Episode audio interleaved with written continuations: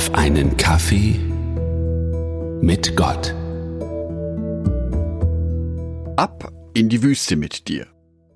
Das ist eine meist sehr uncharmante Aufforderung, sich ganz, ganz weit weg zu entfernen.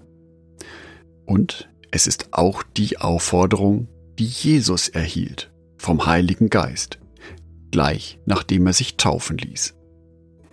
Markus Evangelium Kapitel 1 Vers 12 Gleich darauf drängte der Heilige Geist Jesus in die Wüste zu gehen. Was dann folgte, waren 40 Tage des Fastens und drei Versuchungen durch Satan.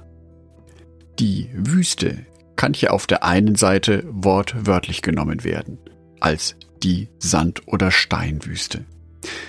Die Wüste kann aber auch im übertragenen Sinne gesehen werden, als der Ort, der Ort, an dem verzichtet werden muss.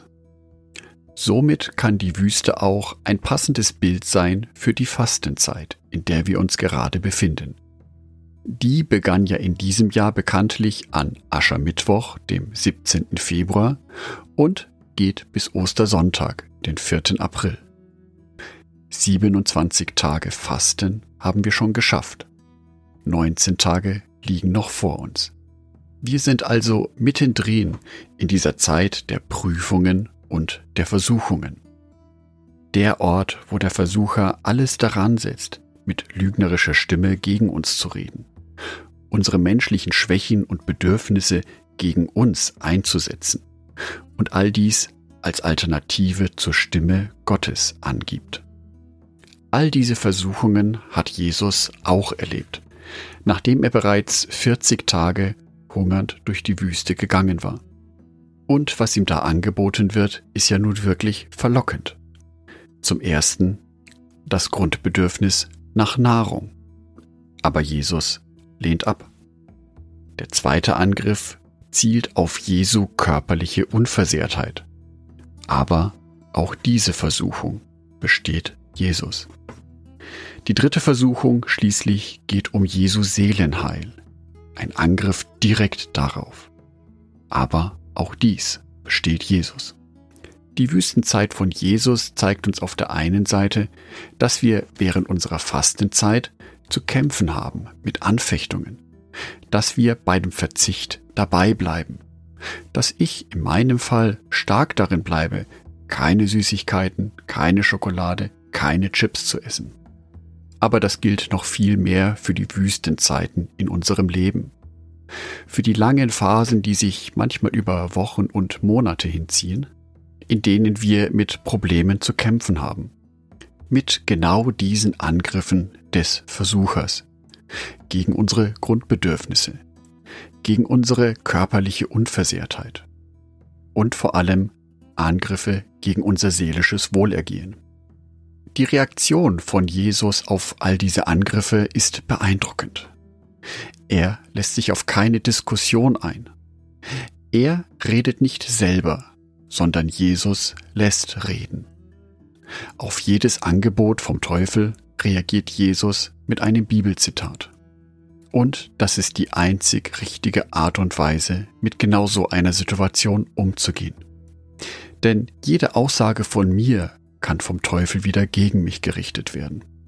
Dabei kann ich nur verlieren. Ganz im Gegensatz zum Wort Gottes. Ohne Ablenkung kann ich mich voll und ganz auf Gottes Wort einlassen. Ohne Ablenkung kann ich mich voll und ganz auf Gottes Gegenwart einlassen. Ohne Ablenkung kann ich mich ganz darauf konzentrieren, was Gottes Wille ist. Ich kann mein Herz loslösen von all den Dingen um mich herum, die mich Tag ein, Tag aus ablenken und mich ganz auf Gottes Wort konzentrieren. Durch eine Wüste zu gehen kann auf der einen Seite sehr langweilig sein.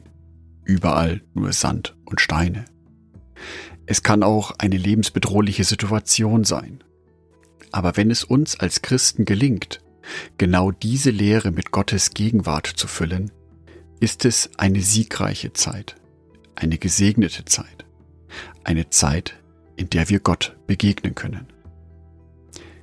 Ich wünsche dir für heute und für deinen Wüstenweg Gottes Segen, dass du ganz bewusst Gottes Gegenwart in diese Situation hineinscheinen lässt, dass du genau in diese Situation, in diese Wüste hinein mit Gott in Kontakt trittst. Angedacht von Jörg Martin Donat.